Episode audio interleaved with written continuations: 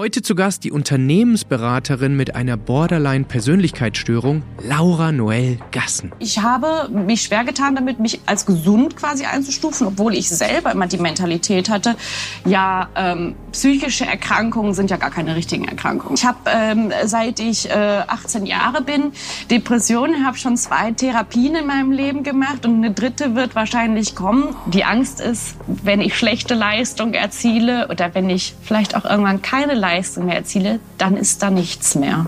Dann ist da eine Leere und eine Hülle bricht in sich zusammen und alle ne, stellen fest. Hey, Christorell hier und das ist dein Podcast über das Auf und Ab des Lebens. Manche von euch wissen vielleicht schon, dass ich AG1 seit über drei Jahren täglich nehme. Deshalb freut es mich extrem, dass jetzt auch diesen Auf und Ab Podcast unterstützen. AG1 ist ein Vitamin-Mineral-Probiotik-Drink, der speziell dazu entwickelt wurde, auf einfache Art und Weise unseren Nährstoffbedarf zu decken. Das allerbeste wäre natürlich, wenn wir unsere Vitamine und Mineralstoffe äh, über Obst, Gemüse und Co. Äh, zu uns äh, nehmen würden. Aber ich weiß nicht, wie es euch geht. Ich kann ganz oft gar nicht so viel ähm, essen, damit ich meinen äh, Nährstoffbedarf darüber abdecken kann. Und genau hier hilft mir AG1. Damit bekomme ich genug Vitamine, Mineralstoffe, Probiotika, die mein Körper braucht und dazu auch noch sogenannte Adaptogene, die mir dabei helfen, meinen Stress besser zu regulieren. Ich werde ganz oft gefragt, was genau bringt denn AG1? Und meine ehrliche Antwort ist, ich kann es nicht zu 100% exakt sagen, weil ich eine ganze Reihe von Dingen tue, um meine mentale und körperliche Gesundheit zu unterstützen. Aber ein Baustein davon ist eben AG1. Ich kenne zwar noch keine Studie, die exakt äh, die Vorteile äh, von AG1 äh, belegt, ich kenne aber Dutzende von Studien, die zeigen, dass die Inhaltsstoffe, die in AG1 enthalten sind, äh, dazu führen, äh, dass wir ein höheres Energielevel haben, besseren Fokus haben und uns äh, besser regenerieren und, und schlafen. Wenn ihr AG1 auch mal testen möchtet, dann geht einfach auf drinkag1.com slash auf und ab und da erwartet euch ein ganz besonderes Paket. Denn zu eurer Bestellung erhaltet ihr noch kostenlos einen Jahresvorrat von Vitamin D3 und dazu noch fünf sehr praktische Päckchen für unterwegs. Den Link dazu findet ihr auch in den Show Notes. Herzlich willkommen zu einer neuen Episode des Auf und Ab Podcast. Heute habe ich eine ganz besondere Gästin äh, bei mir und zwar die Laura Noel Gassen. Laura war äh, lange Jahre bei Deloitte ähm, äh, Führungskraft äh, in der Strategieberatung, ist jetzt äh, vor kurzem äh, zu einem Wettbewerber gewechselt, der Firma Horvath und Partners. Und es gibt viele Menschen, die in dieser Branche tätig sind, aber was bei Laura besonders ist, ist, äh, dass sie an der Borderline-Persönlichkeitsstörung leidet. Äh, dieses Gespräch sollte eigentlich schon vor ein paar Wochen stattfinden, aber sie ist dann kurzfristig, äh, musste sie einen vierwöchigen Klinikaufenthalt ähm, äh, erledigen, hatte mir eine SMS geschrieben und kurzfristig abgesagt. Jetzt ist sie aus der Klinik zurück, es geht ihr besser ähm, und äh, sie hat sich die Zeit genommen, mit mir ähm, über ihr Thema zu sprechen. Sie äh, geht sehr offen mit ihrer äh, Persönlichkeitsstörung, mit ihrer Behinderung, äh, wie ich lernen durfte, dass man dazu auch sagt, äh, um. Ähm, sie ist auf LinkedIn sehr aktiv, sie äh, propagiert für mehr Diversität, auch in äh, Branchen wie der Unternehmensberatung ähm, und Sie spricht über, wie sie sagt, nicht das Thema Mental Health, also mentale Gesundheit, sondern Mental Illness. Denn es gibt auch viele, viele Menschen, äh, die eben äh, mentale Herausforderungen oder Krankheiten haben. Und sie möchte Menschen inspirieren und auch ähm, zeigen, dass man selbst mit diesen Einschränkungen in äh, sehr anstrengenden, sehr stressigen Branchen wie der Unternehmensberatung eben unterwegs sein kann. Wir sprechen sehr offen darüber, wie es zu ihrer Persönlichkeitsstörung kam. Wir sprechen über die Vorurteile, ähm, die Diskriminierung, das Stigma, äh, über Erfahrungen, die sie im Projektalltag macht, über die Emotionen, die sie auch dahin geführt haben, dass sie sich Verletzungen zugeführt hat äh, am Kopf, äh, an den Beinen, äh, die auch nachhaltig gewesen sind. Äh, sehr, sehr bewegende äh, Ausführungen und sie gibt auch Einblicke in ein Pilotprojekt, was sie macht, und zwar die Vier-Tage-Woche in der Unternehmensberatung. Etwas, was viele sagen würden, gar nicht geht, aber sie zeigt, dass es geht. Und vieles, vieles mehr, was rund um das Thema mentale Krankheit, äh, Diversität, Inklusion äh, und unseren Alltag zu tun hat. Äh, wichtig ist, dass es nicht nur ein Gespräch geworden für Menschen, die eben genau diese Herausforderungen haben. Für die ist es äh, wahrscheinlich äh, noch, noch inspirierender und wichtiger, aber auch für Menschen, die diese Herausforderungen nicht oder noch nicht haben, denn auch das, darauf weist Laura sehr eindrücklich hin, dass Inklusion deshalb wichtig ist, weil es Menschen nicht immer nur, wenn von Geburt an betrifft, die gibt es natürlich auch, aber oft entstehen Dinge über Zeit. Das heißt, es kann jeden von uns irgendwann äh, einmal treffen, auch wenn wir es vielleicht gar nicht für realistisch halten. Äh, von daher ist das Thema eben sehr, sehr wichtig. Ich wünsche euch ganz viel Freude und Inspiration mit dem Auf und Ab von Laura Noel Gassen. Laura, was ist das früheste Ereignis in deinem Leben, das die Menschen kennen sollten, um die Person, die, die heute vor uns sitzt, äh, gut zu verstehen?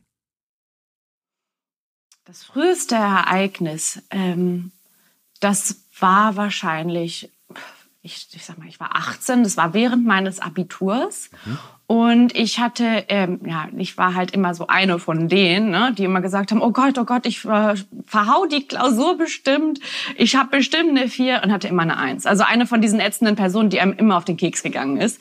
Mhm. Also ich war, ich, ich fühle es.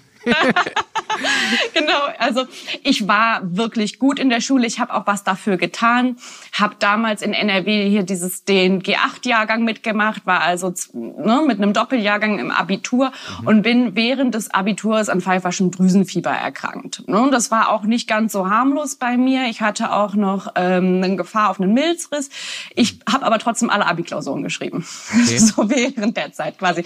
Ne, ich war nicht mehr ansteckend. Ich war auch schon halb über den Damm, aber äh, ich habe die Abiturklausuren quasi geschrieben und die liefen auch echt gut. Ich habe ein Abitur von 1,5 gemacht und es war halt so, ja, geht ja trotzdem. Mhm. Ne? Und das ist eigentlich so die Mentalität, mit der ich bisher durch mein Leben gelaufen bin, dieses, ja, es muss ja irgendwie gehen und hat ja auch geklappt, siehst du mal. Mhm. Und das ist eigentlich ein sehr prägendes Ereignis für mich gewesen. Mhm. Jetzt bist du ja heute in einem sehr, sehr äh, kompetitiven, stressigen Umfeld unterwegs, äh, Beratung, Unternehmensberatung und äh, hast, wie wir im Einspieler gehört haben, ja eine ähm, Behinderung, wie du mir im Vorgespräch auch gesagt hast, wie man das ja auch nennt, also eine, eine mentale, eine psychische Erkrankung. Und äh, du, du setzt dich sehr stark dafür ein, äh, einen viel transparenteren Umgang mit psychischen Erkrankungen insgesamt in der Arbeitswelt äh, hinzubekommen. Und ähm, der Begriff Vereinbarkeit der im Moment sehr viel auf LinkedIn und in der ganzen Arbeitgeberdiskussion benutzt wird, wird ähm, in deinem Kontext eher über das, nicht wie das Thema Familie und Beruf vereinbar ist, sondern wie man das Thema Krankheit und Karriere miteinander verknüpfen kann. Beschreib doch mal bitte, Laura, den Moment, an dem du dich entschieden hast, das nicht, wie die meisten, aus guten Gründen, die wir auch noch besprechen werden, eher privat für dich zu behalten, sondern wirklich dich zu outen und an die Öffentlichkeit zu gehen. Ja, das ist auch äh, ein sehr spannendes Thema. Ähm, ja, genau das Thema K und K, Karriere und Krankheit, ist halt deshalb auch so relevant, weil es halt viele von uns betreffen kann. Aber es kam tatsächlich sehr früh in meiner Karriere, tatsächlich 2019. Ich war da äh, ja ein, ein Jahr Vollzeit in der Beratung tätig und ich hatte mich ähm, damals äh, ja außerhalb des Projektumfeldes in einem Diversity-Team engagiert. Ne? Und das war sehr, sehr interessant. Das war eine, eine liebe Arbeitskollegin, mit der ich damals zusammen in Berlin gearbeitet habe. Da habe ich noch drüben gewohnt. Ähm, und die hatte gesagt, ja, es wäre doch auch was für dich. Ne? Wir hatten privat auch immer so über Mental Health gesprochen. Das, das konnte man dann halt gut machen, aber öffentlich habe ich quasi nicht drüber gesprochen. Und ich bin da gerne reingegangen. Und es war eigentlich eine sehr witzige Sache, denn dieses Diversity-Team war ja Augen augenscheinlich eine sehr homogene Gruppe, denn wir waren alles Frauen. Ähm, und äh, wir hatten einen Mann mit dabei, Mitglied der Geschäftsführung, aber wir haben dann natürlich von der ganzen Belegschaft ne, der Firma als Feedback bekommen, was fällt euch jetzt eigentlich ein, bei Diversity quasi was zu erzählen, äh, wenn ihr doch gar nicht so divers seid. Und das haben wir sehr ernst genommen als Team und haben damals ähm, unter der Leitung des Diversity Chairs eine Übung durchgeführt und quasi uns in der Privilegienblume einsortiert. Also das heißt, wir haben anonym ähm, uns gesagt, okay, wir, wir teilen uns in die Kategorien ein, die die Privilegienblume hat, wie beispielsweise männlich versus nicht männlich, gesund versus nicht gesund. Ne? Also immer das, das eine, was quasi ja oberflächlich gesehen privilegiert heißt und das andere, was es eben nicht ist. Das beinhaltet das dann alles. Und ähm, genau an der Kategorie Gesund versus nicht gesund, da, da bin ich drüber gestolpert. Und ich hatte, es war anonym, ich, ich habe mich schwer getan damit, mich als gesund quasi einzustufen, obwohl ich selber immer die Mentalität hatte, ja, ähm, psychische Erkrankungen sind ja gar keine richtigen Erkrankungen. Ne? Also ich war da auch nicht immer so, wie ich jetzt quasi war. Und es, es hat ja auch immer bei mir funktioniert. Ich bin ja immer durch quasi alles äh, durchgerannt und habe eine, eine, eine sehr frühe, sehr viele Beförderungen auch bekommen. Und nee, ich habe den Sticker dann bei nicht gesund gesetzt. Und äh, als wir uns dann zusammengesetzt haben, die Karten von den Wänden genommen haben, haben wir gesagt, oh, das ist ja interessant, wir sind ja gar nicht so homogen. Und ähm, tatsächlich waren dann zwei Sticker bei nicht gesund, die anderen waren alle bei gesund und wir haben das dann diskutiert und es brodelte so in mir. Und er hat dann eine Wortmeldung gemacht und hat gesagt, ähm, ich möchte mich gerne outen. Es war auch dieser geschützte Raum in dieser Diversity-Gruppe, alles sehr liebe Leute. Ähm, wo ich, wie ich gesagt habe, ich fühle mich wohl, das hier zu sagen. Und das ist irgendwie auch wichtig, weil ich da nicht drüber diskutieren möchte und so tun möchte, als wäre ich nicht dieser Punkt, der da kleben würde. Und habe dann gesagt, ne, ich habe ähm, seit ich äh, 18 Jahre bin Depressionen, habe schon zwei Therapien in meinem Leben gemacht und eine dritte wird wahrscheinlich kommen. Und ähm, zudem habe ich auch noch Hashimoto-Thyreoiditis, also eine Schilddrüsenerkrankung. Mhm. Das bin ich und das sind halt diese unsichtbaren Erkrankungen und die ähm, ja die Response quasi aus dem Team darauf. Ne, es war wie gesagt so ein Safe Space, in dem wir waren, die war großartig. Denn in der Pause kam danach noch jemand zu mir und meinte so, ja, damit habe ich auch schon gestruggelt. Andere kamen zu mir und haben gesagt, okay, wie ist das für dich im Beratungsumfeld? Also es, es war durchweg positiv in dieser ersten Outing-Sekunde. Mhm. Und ähm, ich glaube, das, das war für mich so ein super ausschlaggebender Moment. Also mit den Menschen habe ich, auch wenn ich schon die Firma lange verlassen habe, bis heute noch Kontakt, die mit mir da gesprochen haben. Glaube ich. Es wird ja sehr, sehr viel über Authentizität und Verletzlichkeit gesprochen, was du ja gerade beschreibst in so einem, in so einem Safe Space und äh, dass du da auch sehr ähm, positives Feedback äh, von den Menschen bekommen hast.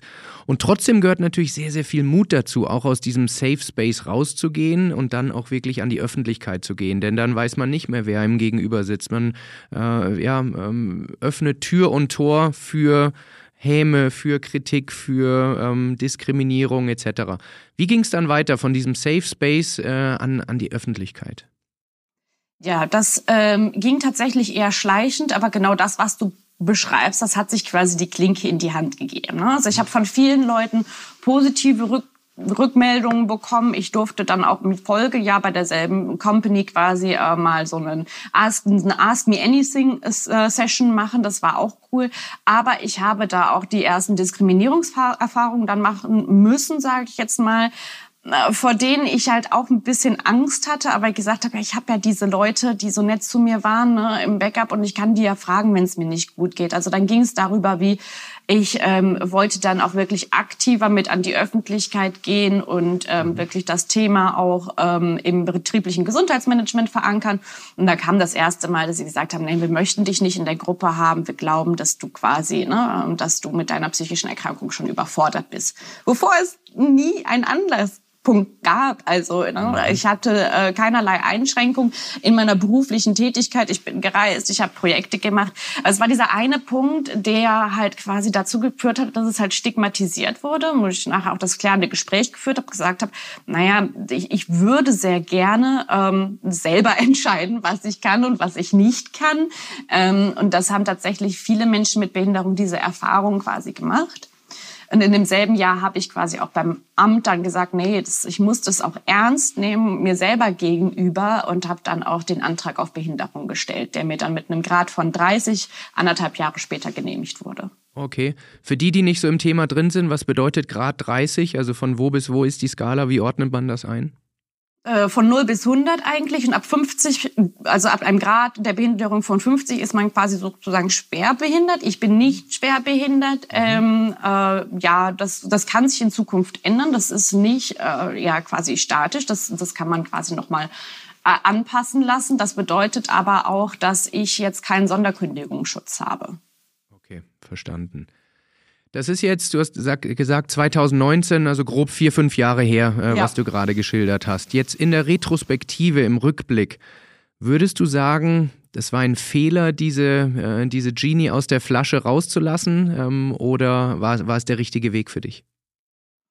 Ich, ich denke da in letzter Zeit sehr viel drüber nach. Deshalb ist das auch schön, dass du das fragst, weil ähm, ich war ich, es ist kein Fehler gewesen. Es ist definitiv kein Fehler gewesen, da quasi, ja, die, den Vorhang quasi zu, zu öffnen und zu sagen, nee, das bin ich wirklich, weil ich glaube, dass ich sonst die Krankheit verschlimmert hätte. Mhm. Denn diese Energie, die man reinsteckt, um was zu verstecken, auch wenn einem das gar nicht bewusst ist, ne, das passiert ja einfach so nebenbei, aber quasi, ne, auch diesen sehr stressigen Berateralltag mitzumachen, ähm, ohne sich quasi die Pausen zu nehmen oder auch dadurch, dass ich selber ja auch die Erkrankung nicht ernst genommen habe, zu sagen, äh, mir geht's nicht gut, ich muss mich für drei Tage krank melden, weil es mir psychisch nicht gut geht. Das passiert halt dadurch auch, wenn man sich outet, passiert auch ein Prozess in einem selber. Und ich habe für mich persönlich mich selber ernster genommen. Deshalb es war definitiv kein Fehler. Danach ist ne, das Auf und Ab, auch wie du es immer so schön sagst, des Lebens weitergegangen und es gab auch viele äh, ja, Talfahrten, ähm, die aber mehr zu meiner Authentizität geführt haben und ich bin ich bin mehr ich, als ich es früher war. Ja. Sehr, sehr äh, schön. Auf diese Talfahrten und Höhen würde ich gleich gerne noch ein bisschen detaillierter kommen. Aber vorher, du hast gerade ein paar Stichworte genannt, Depression. Und wenn man jetzt heute dein, deine Website, die ich auch sehr empfehlen kann, die wir auch verlinken werden, recherchiert, dann steht da zum einen Let's Talk Mental Illness, nicht Mental Health, äh, sondern Mental Illness. Und äh, man kann nachlesen, dass du an der äh, Borderline-Persönlichkeitsstörung äh, leidest oder, oder erkrankt bist für viele im Umgangssprachlich wahrscheinlich auch als Borderline-Syndrom äh, bekannt. Und ähm, ich glaube, viele oder die meisten Menschen haben davon schon mal gehört, aber wenige wissen wirklich, worum es sich äh, dabei handelt. Und äh, wenn es für dich okay ist, würde ich da gerne ein bisschen tiefer einsteigen, damit Menschen, äh, die zuhören, da auch äh, wirklich ein tiefes äh, Verständnis äh, entwickeln. Ich fange mal mit so ein paar Überschriften, Schlagworten, auch Vorurteilen an, die du äh, sicherlich kennst. Aber ich glaube, viele Menschen verbinden dieses Borderline-Syndrom mit diesem Ritzen, was man kennt, dass Menschen äh, sich auch oft äh, etwas antun äh, und verletzen. Ähm, wenn man das Ganze ein bisschen recherchiert, dann kann man nachlesen, äh, dass es ein durchdringendes Muster von Instabilität, ich lese das ab, ich äh, wusste es selber nicht, von mhm. Instabilität und Überempfindlichkeit in zwischenmenschlichen Beziehungen ist, die ähm, das die Instabilität des Selbstbildes, externe Stimmungsschwanken und Impulsivität äh, charakterisiert. Ähm, und äh, Schwierigkeiten bei der Emotionsregulation und Impulskontrolle sind da noch Dinge, die, die immer aufgeführt werden. Soweit die offizielle Definition. Aber ähm, viel spannender ist es, wie empfindest du dieses Syndrom, diese Persönlichkeitsstörung für dich im Alltag? Ja, also das ist ähm, alles äh, richtig natürlich, was du sagst. Das sind doch äh, ja die Kriterien, an denen ich mich langhangel. Ich würde gerne mal auf das Thema äh, ja Emotionsregulierung vor allem eingehen, denn mhm. es ist tatsächlich ähm, ja bewiesen oder erwiesen, ähm, dass Borderline, äh, also Menschen mit der Borderline Persönlichkeitsakzentuierung, ich sage auch bewusst Akzentuierung, mhm. denn ähm, in gewissem Maße, ne, es ist auch irgendwo ein Spektrum. Eine Störung ist es dann, wenn man irgendwo einen Leidensdruck halt äh, empfindet, aber auch die Akzentuierung. Das heißt, wenn nicht alle Symptome zutreffen, sodass die klinische Diagnose getroffen werden kann, kann man trotzdem ne, so einen Akzent auf diese Persönlichkeit quasi haben. Okay. Und ähm, das ist besonders äh, ja erwiesen, dass Menschen mit dieser Akzentuierung Emotionen, jegliche Emotionen, also Freude, Wut, Trauer, Angst, äh, 74 mal so stark empfinden wie, wie andere Menschen. 74 Und, mal? Ja, Genau, okay. also es ist wirklich, wirklich erheblich. Es gibt äh, sehr interessante Studien darüber. Ne? Da wird Menschen gezeigt, ein Mensch, der quasi lacht und dann ne, werden die einzelnen Bilder quasi ausgeschnitten zu einem Mensch, der der böse guckt. Und ähm, wenn du halt Menschen ohne diese Akzentuierung fragst, ja, ab wann wird der böse, ist das äh, ja um, um einiges später als Menschen, die die, die Borderline-Persönlichkeitsakzentuierung haben, denn wir wir sehen alles sofort. Ne? Also wenn du mich irgendwie so, so ein Zeitei gibst oder mich so schräg ansiehst, dann denke ich direkt so, oh Gott, was ist denn da jetzt los? Mhm. Und dann kriege ich direkt Angst, aber auch ganz extreme Angst. Und das ist wirklich, wirklich schwierig, weil wir müssen irgendwo lernen, was sehr, sehr schwierig ist, einmal unsere Emotionen ernst zu nehmen, weil mhm. weg bekommt man sie nicht, mhm. aber auch gleichzeitig die zu regulieren. Und das ist irgendwie so ein ganz, ganz schwieriger ja, Tanz ums Feuer, sage ich jetzt mal. Nicht zu sagen, so, okay, ich, hab, ich spüre jetzt irgendwo Angst äh, ist ja gar nicht so schlimm. Du hast ja auch Borderline ähm, und die dann irgendwo wegzuschieben und gleichzeitig zu sagen, okay, aber die Angst ist in Wirklichkeit gar nicht so so doll. Ne? Und das ist auch tatsächlich, also ähm, das hat auch was mit neurologischen Ursachen zu tun. Ich meine, die Psychologie ist noch sehr jung. Ich hoffe, da wird auch noch sehr, sehr viel geforscht in den nächsten Jahren. Aber das ist beispielsweise was, was ich in meinem Alltag ähm, sehr viel erlebe und auch auf der Arbeit erlebe. Also für mich ist es sehr wichtig, ähm, zu sagen, grundsätzlich, wenn ich ein schwieriges Gespräch führe ne, ähm, oder auch ein emotional aufgeladenes Gespräch, dann muss ich das Gespräch aufteilen, weil ich muss eine Nacht drüber schlafen. Mhm. Weil das hilft bei mir, die Emotionen zu regulieren. Mhm. Also das ist halt eine Sache, ähm, die sehr schwierig ist, damit umzugehen. Und das ist halt auch, ja, woher sollen es die Menschen denn wissen? Ich muss es halt aktiv sagen, dass mir das persönlich wichtig ist. Mhm. Ja. Wir haben ja gesagt, wir wollen wirklich auch in, in Vorurteile äh, gehen, damit Menschen das verstehen. Und ich glaube, einige, und ich möchte mich da gar nicht ausnehmen, auch vor allem noch, äh, ich würde mal sagen, vor fünf oder zehn Jahren, würde jetzt auch so in den Gedanken verfallen zu sagen, okay, das sind überempfindliche Menschen, die sollen sich mal zusammenreißen. Äh, so, aber wo siehst du auch aus eigener Erfahrung diese Grenze von gesunden Menschen, die quasi das noch wirklich mit eigenen Tools regulieren können? Und wo beginnt diese Krankheit, diese Akzentuierung, wo du sagst, das ist etwas, was gar nicht mehr so leicht selber in den Griff zu bekommen ist? Auch für Menschen, die vielleicht diese Gefühlsüberwältigung kennen und gar nicht wissen, dass sie vielleicht äh, eine Akzentuierung dieser Art selbst haben. Ja, also da würde ich immer sagen, leidet denn dein Leben darunter, dass du es hast? Also bei mir ist es so, ne, ich bin verheiratet, wenn ich halt starke äh, Schübe vom Borderline bekomme, dann leidet meine Ehe darunter, meine Arbeit leidet darunter und auch mein soziales Umfeld leidet darunter. Und dadurch, dass ich zusätzlich noch an Depressionen erkrankt bin, ähm, ne? Also das ist ja das, was mir quasi vor jetzt zehn Jahren als erstes diagnostiziert wurde. Die wird dann auch stärker. Also das heißt, ich äh, komme morgens nicht aus dem Bett, ich habe gar keinen Antrieb mehr. Ne? Das hängt auch, also es gibt sehr, sehr viele Leute, die Borderline haben und Depressionen. Das ist äh, sehr komor äh, komorbid.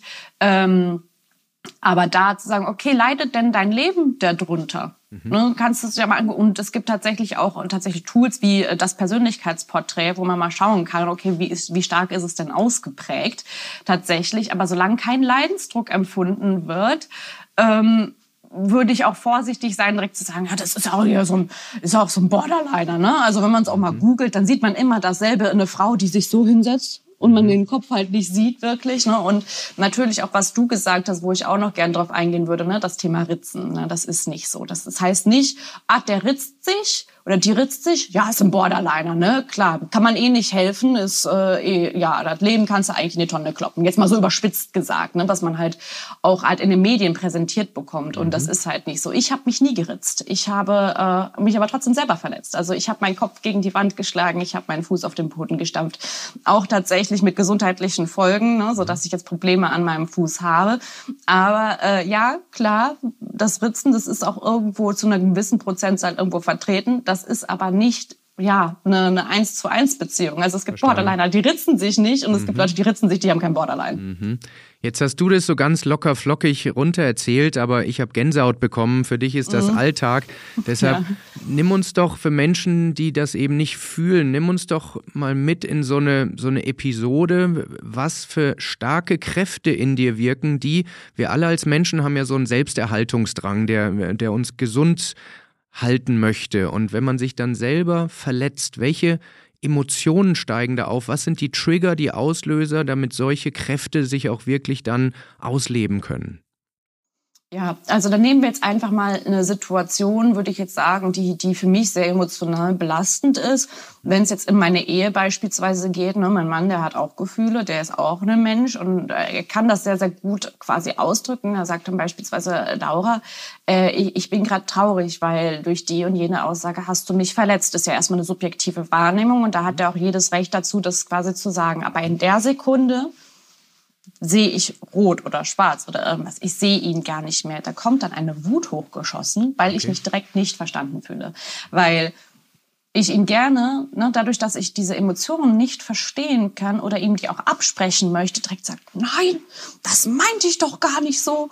Und das, das ist auch, äh, ne, du verstehst mich gar nicht und ich werde sauer, weil ich mich nicht verstanden fühle in der Sekunde. Und dabei habe ich Emotionen und er hat Emotionen. Und genau das auf dieser es ist nicht schwarz und weiß. Es ist irgendwo auf Graustufen halt. Ne? Ich bin nicht gut oder schlecht, sondern ich kann auch, obwohl ich ja quasi ein netter, lieber Mensch bin, auch Menschen verletzen. Das tun wir alle. Auch unbewusst können wir Menschen verletzen. Und das für mich auszuhalten, ist sehr schwierig. Und dann schießt die Wut hoch. Die, äh, ich habe mir jetzt hier einen Boxsack zu Hause gekauft. Die kann ich inzwischen gut abregulieren. Ne? Also das Thema Selbstverletzung, weil die Emotion so intensiv ist, das mache ich nicht mehr. Das habe ich auch tatsächlich vor einigen Jahren quasi schon ablegen können können. Mhm. Es kommt auch nicht nur in diesen Situationen, andere Personen mit Borderline-Akzentuierung haben das beispielsweise in anderen Situationen. Das ist nur bei mir so. Ne? Auch ja. wichtig zu sagen, dass das hier alles sehr subjektiv ist, was ich erzähle. Und wenn die Wut dann raus ist, ähm, ja, dann kommt die Trauer und dann fange ich erstmal an zu weinen. Und wenn die raus ist, merke ich eigentlich, was wirklich da ist. Und das ist Angst. Das ist Angst davor, verlassen zu werden. Eines der bekanntesten Bücher äh, über die Borderline-Persönlichkeitsstörung ist Ich hasse dich, verlass mich nicht. Und das ist, äh, das hat mir persönlich sehr geholfen. Und es ist eigentlich, ja, äh, mit meiner Therapeutin gestern darüber gesprochen, Wut ist so viel einfacher für den Menschen zu verdauen als Angst. Oh ja. Denn Wut ist aktiv und Angst ist irgendwo passiv. Und das ist es wirklich, das kommt raus. Inzwischen habe ich diese Situation ja zum Glück sehr gut in den Griff bekommen. Ich meine, ich habe auch einen sehr, sehr lieben Ehemann, der mich unterstützt jetzt schon seit vielen Jahren und der das auch alles mitmacht quasi. Ähm, aber ja, das, das sind die, die, die Momente, die kommen auf der Arbeit auch vor, aber weniger, dadurch, dass ähm, ja, ich da nicht so doll emotional involviert bin wie jetzt in einer ja, zwischenmenschlichen Partnerschaft. Ja, verstanden. Du hast gerade gesagt, dass Angst eigentlich der, der Haupttreiber, die Wurzel äh, des Ganzen ist. Weißt du durch Therapie, durch Selbstreflexion etc., wo diese tiefe Angst begründet ist, wo die herkommt bei dir?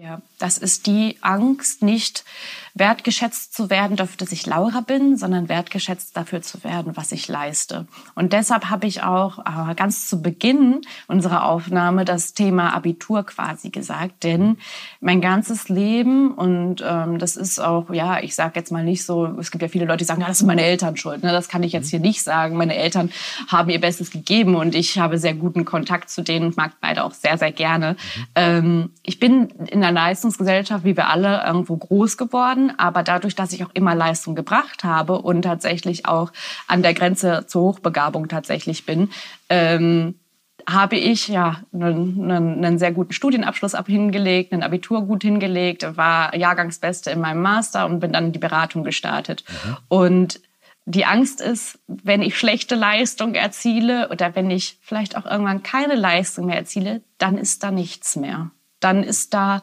eine Leere und eine Hülle bricht in sich zusammen und alle ne, stellen fest, oh, die mag ich ja gar nicht. Und die werden mich verlassen. Und das ist die Urangst quasi der Borderline-Akzentuierung. Sie werden mich verlassen. Auch hier ist faszinierend, wie sachlich du darüber sprichst und man merkt natürlich, dass du da auch schon sehr, sehr viel an dir gearbeitet hast. Wenn du das jetzt aus der Beobachterperspektive berichtest, Fühlst du die Angst trotzdem oder ist dir klar, dass das etwas ist, was eigentlich ein, ein negativer Glaubenssatz ist, der nichts mit der wahren Realität zu tun hat? Ich fühle die immer noch ein bisschen. Also die sitzt irgendwo zwischen, zwischen Hals und Brust und ich merke, wenn ich drüber spreche, wird der Kloß, der Angst ist, die Angst ist bei mir immer so ein, so ein Kloßgefühl, wird größer. Mhm. Aber auch äh, eine Technik, die ich ja jetzt auch erst kürzlich erlernt habe, ist quasi die Angst in Wellen durchziehen zu lassen. Und das funktioniert tatsächlich. Das ist ganz interessant. Wenn ich die Angst nicht wegschiebe, sondern sie akzeptiere, dann startet sie dort und dann bewegt sie sich meine Arme runter. Die werden dann ganz kurz ganz kribbelig und in den Fingerspitzen geht sie dann weg. Und auf einmal ist sie weg. Das ist so diese Angst in Wellen vorbei ziehen zu lassen, das funktioniert tatsächlich. Dann habe ich manchmal zwei Stunden Ruhe und dann kommt sie wieder und dann muss ich das wieder machen. Ne? Also das ist, das Tool ist Achtsamkeit. Kannst du das ein bisschen besser erklären? Und zwar, ich weiß aus Erfahrung, ich darf ja auch Menschen begleiten, dass diese mhm. Angst bis hin zu Angststörungen, die jetzt unabhängig von der Borderline-Akzentuierung mhm. sind, extrem weit verbreitet sind. Du hast gesagt, wir viele bewegen sich in der Leistungsgesellschaft und haben schon eine sehr enge Kopplung von Selbstwertgefühl und Leistung. Ähm, und da ist natürlich äh, die, die Sorge groß, wenn diese Leistung wegfällt, dass dann auch der Selbstwert äh, eben nicht mehr vorhanden ist. Also erklär uns nochmal bitte ein bisschen genauer für Menschen, die, die das auch nachmachen wollen, wie diese, diese Wellentechnik funktioniert. Ja, genau. Also ich muss quasi ähm, Anzeichen erkennen für mich selber. Und das ist jetzt sehr subjektiv. Das ja. muss jeder Mensch für sich selber erkennen. Ja. Wann die Welle beginnt. Bei mir sind es schwitzige Hände beispielsweise. Ne? Mhm. Oder auch Hitze im Rücken. Mhm. Das ist, das, das kann man quasi, äh, ja, mal, mal rausfinden, wenn man einen Angstschub hatte und den nicht regulieren konnte. Wie habe ich mich denn am Anfang gefühlt, wenn man sich dann zurückerinnern kann? Mhm. Ne, es könnten unterschiedliche Anzeichen sein. Und dann quasi gut mit sich umzugehen. Also nicht zu sagen, oh, ich sitze doch jetzt hier einfach nur auf dem Stuhl, warum habe ich denn Angst? Das ist ja Blödsinn. Äh, Gehe ich jetzt mal lieber irgendwie was putzen oder irgendwie sowas. Das ist quasi das Verdrängen. Das, das mag die Angst nicht. Ne? Wenn man sich vorstellt, da kommt jemand und verdrängt die Angst, die kommt dann an den Seiten wieder rum und mhm. die, die kriegt, die holt einen trotzdem ein.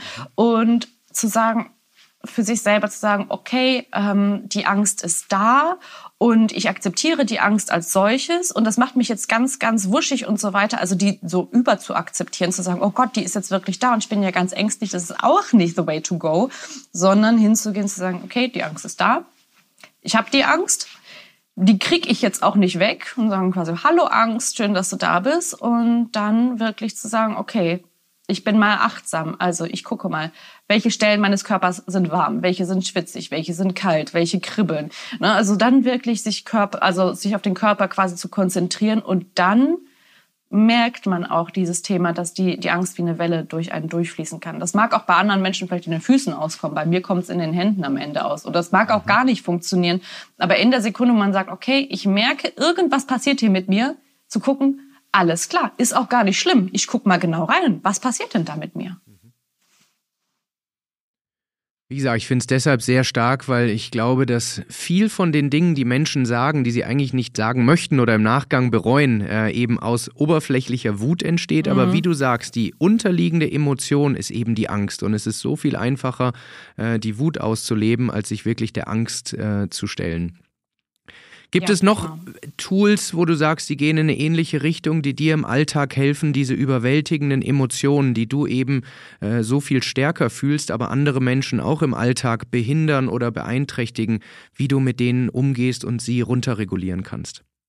Ja, da gibt's ein Tool, das finde ich total super. Das ist ein quasi ein Skill. Also im, im Borderline-Jargon sprechen wir von Skills, also mhm. also die Sachen, die uns regulieren, werden mhm. so genannt. Okay.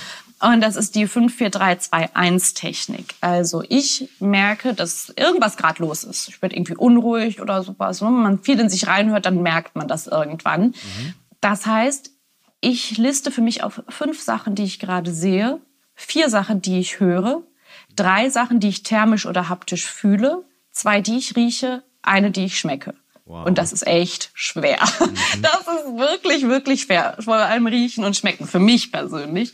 Und dann wendet man da schon mal so eine Minute oder zwei drauf und mhm. man, man konzentriert sich nur auf Körperempfindungen und dadurch ähm, ja, kann man die Emotion, die vorher da war, quasi akzeptieren, aber sich nicht bewusst mit ihr befassen. Denkst und du man das? holt sich so raus. Ja, denkst du das oder schreibst du das auf oder wie, wie setzt man das im Alltag um? Ich denke das, wenn ich alleine bin. Mhm. Ähm, aber ich äh, spiele dieses Skillspiel auch gerne mal äh, mit, mit Bekannten, mit meiner, mit meiner Mutter spiele ich das gerne und dann, dann erzählen wir uns das. Okay. Das ist interessant, weil eine Technik, die ich seit Jahren anwende, bevor ich zum Beispiel, wenn ich einen Vortrag halte, auf die Bühne gehe, ich fokussiere mich auf drei Geräusche, die ich höre.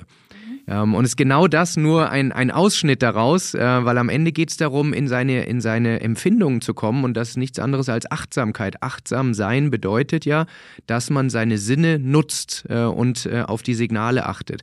Und das, was du sagst, natürlich wahnsinnig stark, weil es 360 Grad alle Sinne anspricht und dann noch über eine gewisse Überforderung arbeitet, dass man eben auch große Zahlen äh, sich vornimmt. Aber ich, ich werde das mal probieren. Ich kann mir sehr, sehr gut vorstellen, wie einen das sofort in den Moment holt und von einer Angst oder einer Sorge oder irgendeinem äh, Worst-Case-Szenario, was gerade in einem rumschwirrt, äh, tatsächlich auch wegbringt. Eine Detailfrage dazu, Laura. Ähm, wie passt das zusammen, dass du kurz vorher gesagt hast, man soll sich eigentlich der Angst stellen und nicht ablenken, denn sie kommt wieder? Also das ist ja erstmal nur, sie nicht überkochen zu lassen. Wäre danach dann der Schritt, sich wirklich auch den Auslöser, den Trigger anzusehen oder wie geht es dann nach so einer 5-4-3-2-1-Übung weiter für dich? In der Übung stelle ich mich gewissermaßen der Angst. Vor allem bei mir im, im Teil bei drei. Ne, mhm. Ne, thermisch und haptisch fühlen. Ich habe ja schon gesagt, schwitzige Hände. Und die benenne ich dann auch immer so. Also tatsächlich nehme ich dann ja wahr, was macht mein Körper denn gerade? Oder ich habe kalte Füße oder ich merke, dass ich nicht richtig durchblutet bin irgendwo. Das heißt, ich nehme die Angst wahr, aber nur körperlich. Und dann dadurch, dass ich das auch einfach, ne, Achtsamkeit ist ja immer beobachten ohne bewerten. Dadurch, mhm. dass ich ohne Bewertung in diese 5, 4, 3, 2, 1 Übung reingehe, mir schon mal ein paar Sachen quasi notiere im Kopf ne, oder auch auf Papier, kann man machen, wie man möchte, ähm, dass ich dann quasi schon das abgehakt habe und dann im Nachgang sagen kann, ah, okay, ich merke gerade, ähm, ich, ich sehe nur graue Dinge, ist bei mir auch ganz interessant. Oder ich, ich spüre Kälte und Wärme an, an Stellen und es ist mir irgendwie gar nicht, mir geht's gar nicht gut dabei. Äh, was ist denn jetzt gerade los? Und dann merke ich, ah, okay, ich habe Angst oder ich bin wütend oder ich bin traurig. Also quasi erstmal die Checkliste an körperliche Empfindung. Check, okay, gucken wir jetzt auf die Psyche. Mhm. Wirklich äh, richtig äh, spannend.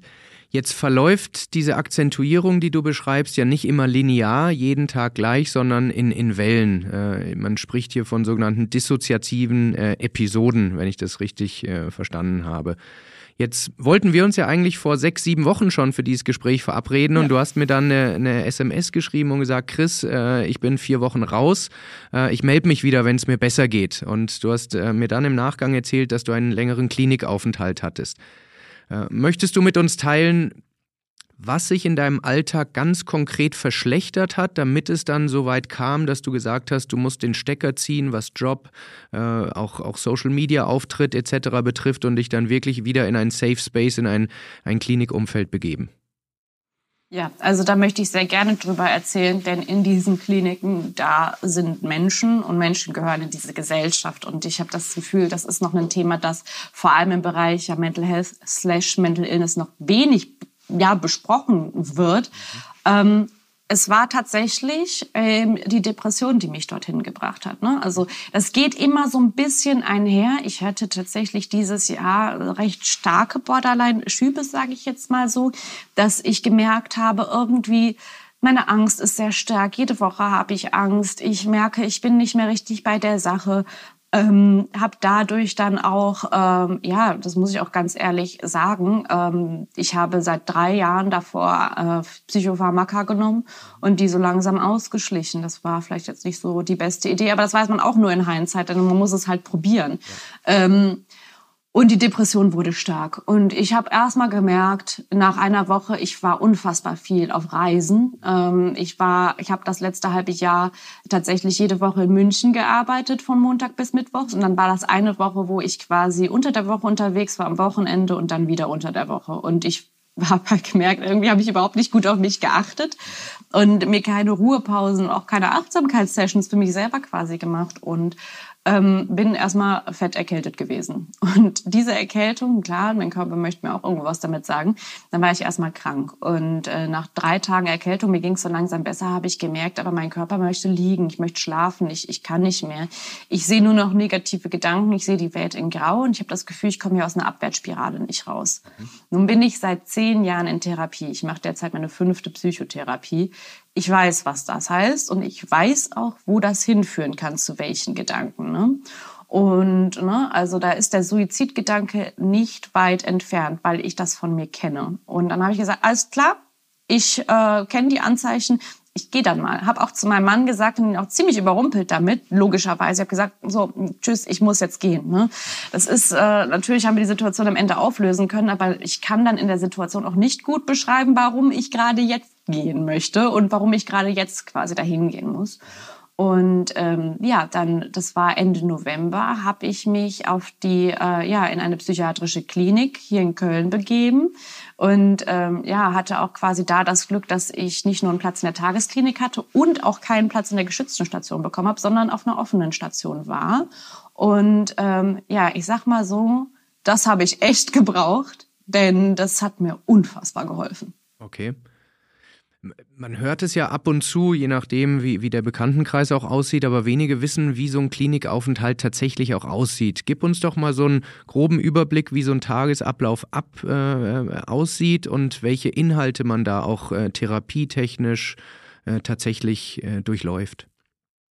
Ja, also das äh, war ja für mich auch neu, obwohl ich ne, zehn Jahre schon quasi Therapie mache, war das was Neues für mich. Mhm. Die haben mich bei der Aufnahme auch angeguckt, haben gesagt, wie sie waren noch nie stationär mit der Diagnose. Da habe ich auch gedacht, ah, hi, der Witzka. ja, auf jeden Fall ähm, kam ich dann dahin und es war ein Mittwoch und da passiert erstmal ja nichts. So, weil denn die Therapien, die starten, die sind immer wöchentlich und die starten dann erstmal jetzt in dem Klinikum, wo ich war, äh, am kommenden Montag. Das heißt, ich kam erstmal dahin, dass die erste Maßnahme ist, okay, Sie haben Medikamente ausgeschlichen, Sie müssen die wieder aufnehmen, weil das ist die erste Stellschraube, an der man drehen kann. Ja. Und das habe ich auch gemacht und ich muss sagen, das war eine super Idee, denn ähm, ich bin jetzt wieder mit denselben Medikamenten plus noch welche zusätzlich gut eingestellt und mir geht's besser. Mhm. Aber das jetzt nur mal so am Rande. Und ähm, in den ersten Tagen ging es mir unfassbar schlecht, weil ähm, ne, man wird da schön um kurz vor acht geweckt, denn um acht äh, sitzt man dann im Gemeinschaftsraum und frühstückt. Erstmal wollte ich mit diesen Menschen da, diesen anderen Patienten, gar nichts zu tun haben, weil in meinem Kopf waren das ja, oh Gott, da muss ich mich ja damit befassen, dass es mir auch so geht, dass ich nicht mehr hier irgendwo nach München reisen kann und hier äh, eine tolle Beratungskarriere mache, sondern ich bin hier gerade irgendwo in der Klinik und diese Menschen, denen geht's genauso schlecht wie mir, dann muss ich mich ja damit konfrontieren. Und das war halt in der ersten Sekunde, okay, super, dass ich hier hingegangen bin, aber reicht jetzt auch und wollte am liebsten wieder gehen und ähm, habe dann tatsächlich auch gemerkt, okay, ich bin immer recht selbstreflektiert, einfach durch die lange Zeit, die ich diese Erkrankung schon habe. Ich bin total hibbelig und habe dann tatsächlich Bedarfsmedikation genommen und habe mich quasi ruhig stellen lassen für mhm. äh, einen Tag. Das ähm, habe ich auch noch nicht erlebt. Beängstigendes Gefühl. Es war gut für mich in der Situation, aber beängstigend, äh, wie, wie schnell die Gedanken dann verschwinden können. Und da habe ich mir auch gedacht, so, okay, das sind auch schon gefährliche Sachen, die man. Wo ist Suchtpotenzial, oder? Unfassbar. Ja. Ich habe das auch nie wieder danach genommen, weil ja. ich gemerkt habe, okay, ich brauche es nicht, aber es ist so verlockend in dem Sinne, ja. wenn es einem schlecht geht. Ne? Also Benzodiazepam zu nehmen, das ist schon, das ist schon eine Hausnummer. Mhm. Und ähm, an dem ersten Wochenende dort äh, durfte ich nicht nach Hause gehen. Normalerweise darf man am Wochenende nach Hause. Das war meine erste Woche und es ist nichts passiert. Ich hatte Aufnahmegespräche mit Ärzten und Therapeuten, aber ich habe keine Therapien bekommen, ne, weil die fingen dann erst am Montag an. Und mhm. an dem Wochenende habe ich gesehen, dass die da ganz viele 1000 und 1500 Teile Puzzle hatten. Und ich habe als Kind super viel gepuzzelt und dachte so, boah, ich habe hier eh nichts zu tun. Warum machst du das nicht mal? Und, ne? und dann habe ich da angefangen, diese 1000 Teile Puzzle in der Geschwindigkeit zu puzzeln, äh, wo die Pfleger auch meinen, was ist denn mit ihnen los? Aber ich konnte mich dadurch so gut ablenken, weil ich wusste, okay, am Montag geht's eh los. Ich möchte jetzt nur dieses Wochenende überstehen. Und es hat mich auch den ganzen Klinikaufenthalt eigentlich begleitet. Und dann in der nächsten Woche ging es dann los. Dann wurde als allererstes gesagt, ja, wir wissen nicht, wir kennen sie noch nicht gut, wir wissen nur welche, ne? sie wurden hier mit Borderline-Persönlichkeitsstörung quasi, ja, Verdachtsdiagnose hier eingeliefert, beziehungsweise ich habe mich ja selber eingewiesen und äh, Depression. Das kann zwischen vier Wochen und drei Monaten dauern, dass sie hier sind. Und dann dachte ich so, cool, den Job kann ich vergessen. Mhm. Weil was, was soll ich denn machen? Ne? Ähm, wenn ich, wenn es mir nicht gut geht und selbst die Oberärztin sagt, ne, ihnen geht's offenkundig nicht gut, sie können halt gerade nicht zu Hause sein, sie können nicht arbeiten, weil sie können noch nicht mal ihren Alltag meistern, dann ist es halt ähm, ja irgendwo fünf vor zwölf, sage ich auch. Ich habe nämlich auch äh, tatsächlich somatoforme Probleme gehabt. Also ich hatte äh, einen Reizmagen, ich hatte die Stimme war weg und so weiter. Also es ist sehr interessant, was die Psyche alles mit einem machen kann. Mhm. Und ähm, ja, dann fing es mit der Therapie an. Und was man, man bekommt dann so einen, so einen Therapieplan, dann hat man so Therapien in der Woche.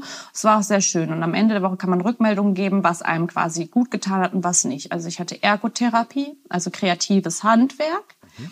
Dann hatte ich Kunsttherapie, was sehr interessant war für mich. Ähm, äh, da war es ein bisschen freieres Gestalten als in der Ergotherapie. Dann hatte ich noch Sport tatsächlich. Ne? Also schön im Fitnessraum reingehen. Mhm. Ich bin mhm. nicht so ein sportlicher Typ. Mhm. Äh, dann aber auch progressive Muskelrelaxation, was ich super finde. Ja. Ähm, Achtsamkeitstraining, also wirklich sich für mehrere Minuten hinzusetzen und nur den Körper zuzuhören, was echt schwer war. Mhm. Ähm, was gab's noch? Ja, dann ähm, Psychoedukation, einer der größten äh, ja, ja, Pfeiler der Klinik ist, du musst lernen, was deine Krankheit ist. Und ich habe dann die Psychoedukation vor allem für die Depression bekommen, weil die hat mich ja dahin gebracht im Endeffekt. Ja. Es war auch genau richtig so. Was gibt es für Medikamente? Welche nehmen Sie denn? Wie äußert sich das? Wie ist das mit Autofahren? Wie ist das mit Alkohol trinken? Also all solche Sachen, wo man mhm. sich vielleicht selber nicht aufraffen kann, das mhm. zu lesen. Da setzt man sich dahin wie in so einer Vorlesung mhm. und die Therapeutin oder Ärztin erklärt einem das dann. Ja. Ne? Und ähm, ja, das, ist mal so ein kleiner Einblick in das, was ich dann da halt die ja, fast vier Wochen da gemacht habe. Und wird auch an dieser Angst äh, oder an den, an den Treibern dieser Emotionen äh, gearbeitet oder in Anführungsstrichen nur, äh, jetzt sage ich mal, das Runterkommen und äh, sich wieder auf sich selber besinnen? Oder wird auch therapeutisch gearbeitet? Ja, also das sind alles therapeutische Maßnahmen, weil auch in so einer Kunsttherapie macht man immer so ein Check-in und so ein Check-out. Wie fühle ich mich? Was möchte ich hier malen? Okay. Was habe ich gemalt? Auch in der Ergotherapie, ne? wie geht es mir halt heute, weil man muss sich sehr viel mit sich selbst befassen, weil man sehr wenig Ablenkung quasi hat. Mhm. Und ähm, ja, es wird auch therapeutisch gearbeitet, also man hat jeden Tag Visite, mhm. einmal in der Woche Oberarztvisite und dann auch noch Therapie-Einzelgespräche. Dadurch, dass ich ähm, eine Persönlichkeitsakzentuierung bei mir ging, hatte ich tatsächlich jede Woche nochmal Einzelgespräche, weil da wurde dann halt geguckt, okay, nicht nur runterkommen, bei Ihnen ist es was, was halt weiter verankert ist. Und dort wurde tatsächlich festgestellt, interessanterweise, dass die Borderline-Persönlichkeitsstörung bei mir auf quasi eine Akzentuierung zurückgegangen ist, da ich nicht mehr alle fünf Diagnosekriterien erfülle, mhm. was im Endeffekt aber egal ist, weil ich habe die anderen ja immer noch und solange mir die Therapien dafür helfen, ja. ist es ja im Endeffekt egal, was auf dem Papier steht. Ja. Also, ähm, ne, also dies, vor allem diese Emotionsregulation und so weiter, das begleitet mich immer noch, auch wenn die anderen jetzt in Remission sind. Mhm. Und da wird dann auch therapeutisch gearbeitet. Mhm. Was interessant ist, vor allem halt in der Gruppe. Ne? Man hat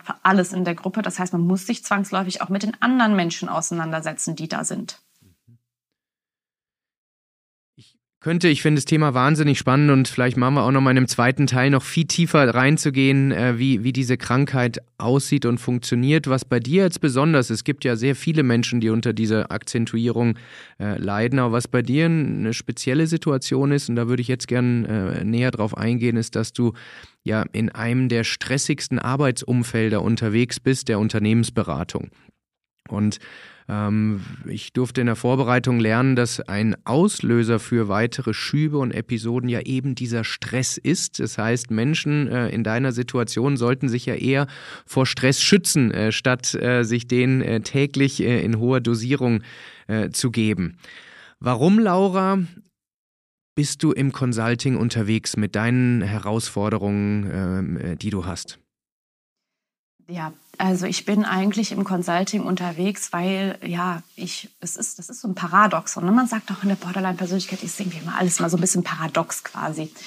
Ich bin ja quasi, wenn man es jetzt mal ganz plakativ sagt, sage ich ja, okay, solange ich was leiste, bin ich was wert und dann verlassen mich die Menschen nicht. Jetzt mal ganz plakativ. Das heißt, ich habe mir natürlich den Job rausgesucht, der eh schon sehr hohes Ansehen quasi ne, in meiner subjektiven Wahrnehmung, so, ah, die leisten viel. Mhm. Die sind, jetzt sag mal, ganz krasse Typen. Ne? So ähm, jetzt auch mal ungegendert gemeint. Ähm, die, bei denen, bei denen läuft's richtig. Mache ich auch. Mhm. Und ich sag mal so vor, ich habe 2017 mit einer Werkstättentätigkeit in der Beratung angefangen. Da habe ich das gemacht, habe gesagt, ich mache das mal zwei Jahre und dann gehe ich zurück in die Industrie. Aber ich habe gemerkt, dass die Beratung mir einmal sehr viel Spaß macht. Ich auch eine sehr gute Projektmanagerin bin tatsächlich. Also ne, das halt auch mal neben der psychischen Erkrankung bin ich auch noch ein Mensch irgendwo mit Talenten und Kenntnissen und Fähigkeiten. Ne? Also ich bin sehr analytisch unterwegs, konnte das auch sehr gut, kann auch gut mit, mit Menschen umgehen, war auch gerne. Ne? Früher war ich mal Führungskraft, das war ich auch sehr, sehr gerne. Und ähm, habe halt gemerkt, dieser Job gefällt mir. Das sind so viele interessante Sachen, die ich sehe. Und auch das Reisen ist sehr, sehr interessant.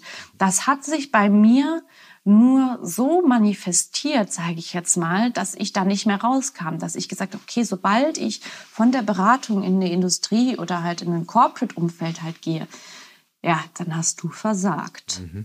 Und diese Stimme, und ich meine jetzt nicht Stimme im Sinne von, da sagt jemand was in meinem ja. Kopf, ich sag mal Anteil, ne? Ja. dieser Anteil in mir, ja. du hast versagt, der ist unfassbar laut geworden über die, über die letzten Jahre. Und ähm, genau da, um jetzt die Rückkopplung zu schlagen zur Klinik, in der Sekunde, wo ich mich eingewiesen habe, habe ich mich eigentlich ja bei mir selber dafür entschuldigt, dass ich die letzten Jahre so wenig auf mich geachtet habe. Denn ich habe ja in Kauf genommen, dass ich für drei Monate dort sein könnte, dass ich vielleicht meinen Job nicht behalten kann, dass sonst irgendetwas passiert, dass die Leute auf der Arbeit vielleicht sagen, oh, die ist ja, die war ja in der Klinik oder sowas, ne, weil ich spreche offen darüber. Ja. Ähm, die, das, das, das, das funktioniert nicht mehr. Und in der Sekunde habe ich gesagt, okay, aber ich bin wichtiger. Und das habe ich die letzten Jahre quasi nicht gemacht. Und das soll jetzt nicht heißen, dass Menschen mit dieser Erkrankung oder mit psychischer Erkrankung nicht Berater sein können. Die sind sehr, sehr gute Berater, Beraterinnen, möchte ich sagen, denn vor allem auch kognitive Diversität ist sehr, sehr wichtig in der Beratung, da wir halt viele Blindspots erkennen können, sagen können, okay, wir haben unterschiedliche Mindsets, wir bilden für den Kunden alles ab. Das ist ja auch eine Art von Diversität und Nachhaltigkeit, die wir haben. Nur vielleicht kann ich es irgendwann nicht mehr. Und mhm. vielleicht habe ich mir selber ein Umfeld geschaffen, mit dem es nicht mehr funktioniert. Es gibt sehr viele, sehr hochleistende Menschen mit psychischen Erkrankungen und ähm, die, die, die sagen es vielleicht nicht, weil die vielleicht die Stigmata quasi um die Ohren gehauen bekommen, die ich bekommen habe, wieder wie äh, ich bin nicht resilient, ich bin nicht belastbar, ich äh, bin überfordert oder solche Sachen, die ich vorher nie gehört habe vor meinem Outing. Mhm. Und die mögen auch zum Teil wahr sein, aber ich habe irgendwie, das ist auch schon irgendwie ein komisches Muster, was sich da abzeichnet. Jedenfalls, diese Branche, die hat mir geholfen, an meinem Glaubenssatz, ich leiste, also bin ich quasi, ne? So ein bisschen wie Descartes quasi so, ne? Ich leiste, also bin ich, äh, festzuhalten. Und dieser Glaubenssatz hat mir kurzfristig geholfen. Das ist sowas, ne? kurzfristig hat mich das glücklich gemacht, aber langfristig habe ich vielleicht meiner Gesundheit dadurch mehr geschadet. Und äh, das ist genauso, ne? ich habe schon seit, äh, ja, eigentlich seit ich äh, ja volljährig bin, so eine, so eine ja, Hassliebe mit dem Rauchen. Rauchen ist schlecht für, für Menschen. Mhm. Ich, wenn ich gestresst bin, rauche ich aber, weil das ist kurzfristig gut für mich. Und das ist etwas, äh, das, das funktioniert nicht, denn ich muss anfangen, langfristig zu denken. Mhm. Und das war quasi nicht nachhaltig. Was Menschen generell schwerfällt. Wir alle sind eher auf den kurzfristigen Dopaminkick, auf die Instant Gratification mhm. aus. Also durch Ratio langfristig gute Entscheidungen zu treffen, ist, ist wahnsinnig schwer. Ich habe, als ich äh, deine Geschichte recherchiert habe, Laura, muss ich an einer Stelle schmunzeln. Und da ging es eben um diesen Kontext, äh, Wutregulation äh, etc., dass das nicht so leicht fällt und dann in einer, in einer Kombination mit Consulting. Ich selbst war ja auch Unternehmensberater am Anfang meiner Karriere und ich muss zugeben, ich habe nicht selten Wut empfunden, äh, gerade wenn eine Nachtschicht anstand, wenn vielleicht vom Kunden oder vom Vorgesetzten Feedback kam, was ich als ungerecht oder falsch empfunden habe. Und wenn du jetzt sagst, du empfindest Emotionen 74 mal stärker als ich, dann kann ich nicht verstehen, warum du nicht regelmäßig ausrastest auf dem Projekt, mal ganz platt gesagt. So, also, welche Tools hast du dir mittlerweile angeeignet? Ein paar hast du schon erwähnt, aber vielleicht gibt es noch, noch zusätzlich was für den Arbeitsalltag auch, wie du sicherstellst, dass du auch mit Klienten, mit KollegInnen sachgemäß umgehst, weil ich meine, das eine ist, dass du mit deinem äh, Ehepartner äh, einen Streit bekommst, aber gerade in einem hochbezahlten, höchst professionellen Umfeld muss man ja auch eine gewisse äh, Kontenance bewahren. Fällt dir das, also ist das möglich für dich und, und bist du vielleicht auch schon mal deinen Fettnäpfchen getreten und hast, hast den Bogen überspannt? Also ich kann sagen, bei dem Kunden ist mir das noch nie passiert. Okay. Und da bin ich auch sehr froh drum. Ich habe immer eine sehr professionelle Haltung gegenüber meinen Kunden gehabt. Das ist mir auch wichtig. Ja. Denn mein Kunde bezahlt mich für die Dienstleistung, die ich erbringe. Und ich habe da eine sehr emotionale Distanz. Und witzigerweise hat es da geklappt zu sagen, nein, der Kunde, ne, der ist jetzt vielleicht wütend, mhm. weil ne, das doch irgendwie nicht mit den, wir haben die Anforderungen nicht abgesteckt und so weiter. Da ist mir so eine Root Cause Analysis super einfach gefallen, was dann eins von den Tools wäre. Ähm, mit Kollegen, Kolleginnen, äh, Führungskräften ein bisschen schwerer, da, äh, da ich natürlich auch gerne ne, den Führungskräften auch gerne gefallen möchte. Ich möchte auch ne, als gute Mitarbeiterin anerkannt werden. Ich möchte gerne mich mit meinen Kollegen, Kolleginnen gut verstehen. Mhm. Und da ähm, habe ich wirklich die Technik gesagt, gesagt okay, ähm, können wir das, können wir das Gespräch unterbrechen? Ähm, ich würde da gerne Nacht drüber schlafen. Das ist da meine Go-To-Technik gewesen. Also das habe ich bei den Kunden nie gebraucht, weil ich auch, ähm, ja, da habe ich immer Distanz gehabt. Ne? Und je enger die Beziehung quasi wird, desto, desto schwieriger wird es halt auch für mich. Aber das war eigentlich in dem Sinne kein Problem, als dass auch ich sehr viel Verständnis für die Wut beispielsweise meines Projektleiters habe oder den Unmut. Oder ich, ich sehe halt auch dadurch, dass ich die Emotionen 74 mal stärker sehe, ich sehe auch Emotionen anderer Leute und ich sehe auch Druck und wenn sie leiden. Also ich habe da sehr viel Verständnis auch, was sich halt auch darin niederschlägt, dass ich meistens die Person bin, die Kollegen, Kolleginnen anrufen, wenn es denen nicht so gut geht. Mhm, interessant. Du sprichst gerade einen spannenden Fakt an. Man beobachtet ja ganz oft, dass Menschen, die in irgendeiner einem Bereich des Lebens ein gewisses Handicap haben, dass sie, um das zu kompensieren oder damit gut klarzukommen, eine, eine, eine Superpower in anderen Bereichen entwickeln. Man sieht zum Beispiel, dass äh, Menschen, die in der Kindheit überangepasst waren, dass die im Vertrieb oft sehr gut sind, weil sie, wie du auch gerade sagst, sehr gut die Emotionen, sich sehr empathisch in Menschen einfühlen können. Gibt es aus deiner Historie jetzt, aus deiner Vita und aus deiner Art, äh, dein, dein Leben anzugehen, bestimmte Stärken oder Superpowers, die du dadurch entwickeln konntest?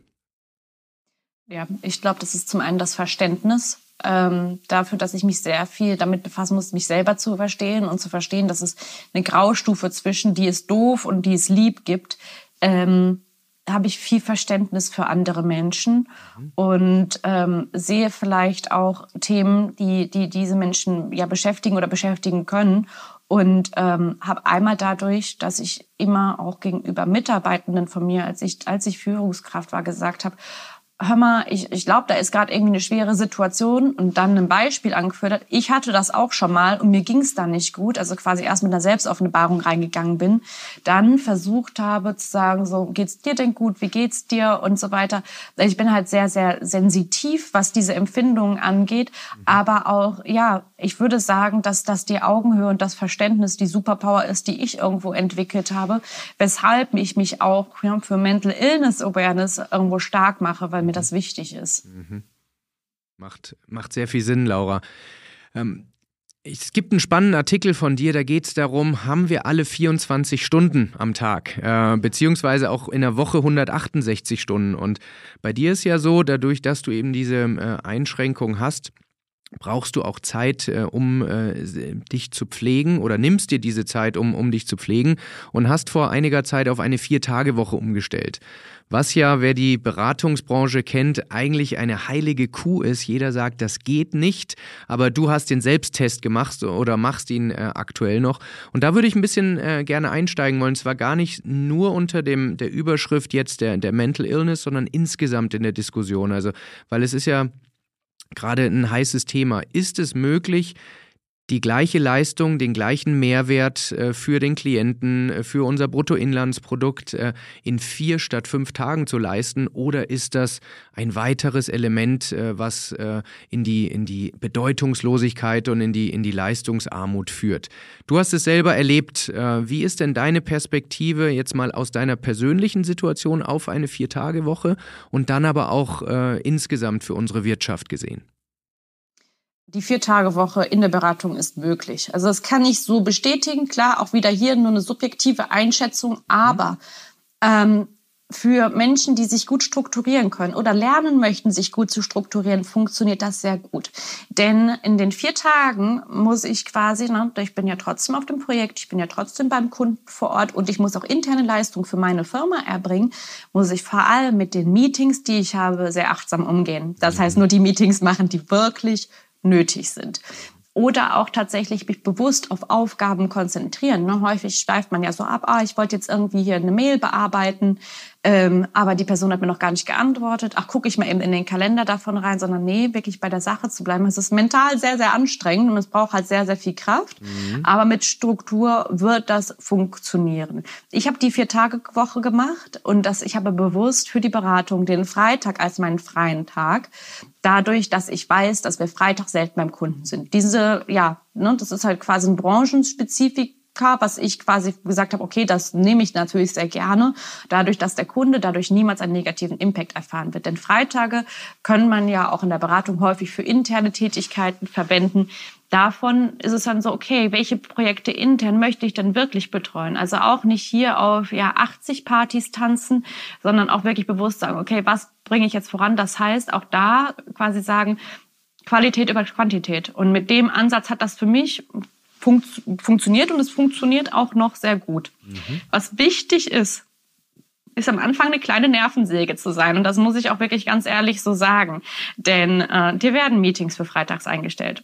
Von dir wird erwartet, dass du freitags was machst und dann mal zu sagen, nein, ich bin nicht da. Nein, ich habe meinen freien Tag, den Leuten ihre Meetings zu canceln oder halt irgendwelche Blocker reinzustellen. Ne? Und das hat bei mir so einen Monat oder so gedauert und in meinem Projektumfeld und danach war es klar, die Laura, die ist freitags nicht zu erreichen. Punkt. Mhm.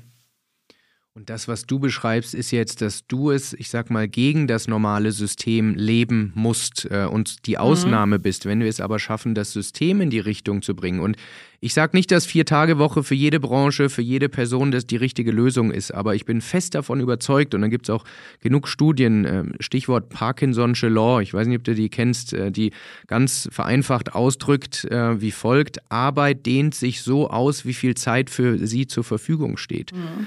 Und ich erlebe es sehr, sehr häufig selber, aber auch von vielen anderen Menschen, wenn man zehn Stunden für etwas Zeit hat, dann wird man diese zehn Stunden brauchen. Wenn man acht Stunden Zeit hat, dann wird man das in meistens der gleichen Qualität und Güte auch in acht Stunden fertig bekommen.